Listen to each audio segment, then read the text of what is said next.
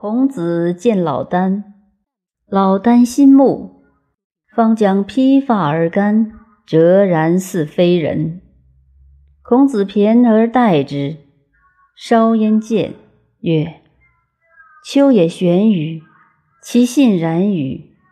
向者先生形体绝若槁木，似一物离人而立于独也。”老聃曰：“吾犹心于物之初。”孔子曰：“何谓也？”曰：“心困焉而不能知，口闭焉而不能言，常谓汝异乎其将？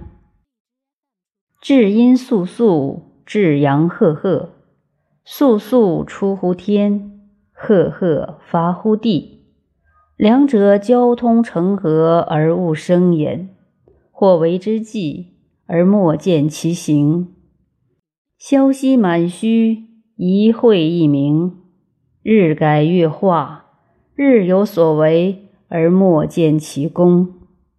生有所护因，死有所乎归，始终相反乎无端，而莫知乎其所穷。非是也，且孰为之宗？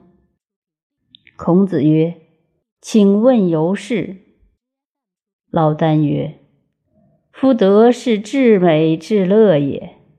得至美而由乎至乐，谓之至人。”孔子曰：“愿闻其方。”曰：“草食之兽不及一叟，水生之虫不及一水。”行小便而不失其大肠也，喜怒哀乐不入于胸次。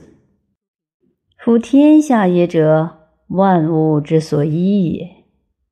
得其所依而同焉，则四肢百体将为尘垢，而死生终始将为昼夜，而莫之能古。而况得丧祸福之所介乎？弃利者若弃泥土，之身贵于利也。贵在于我而不失于变，且万化而未始有极也。夫孰足以换心？以为道者解乎此？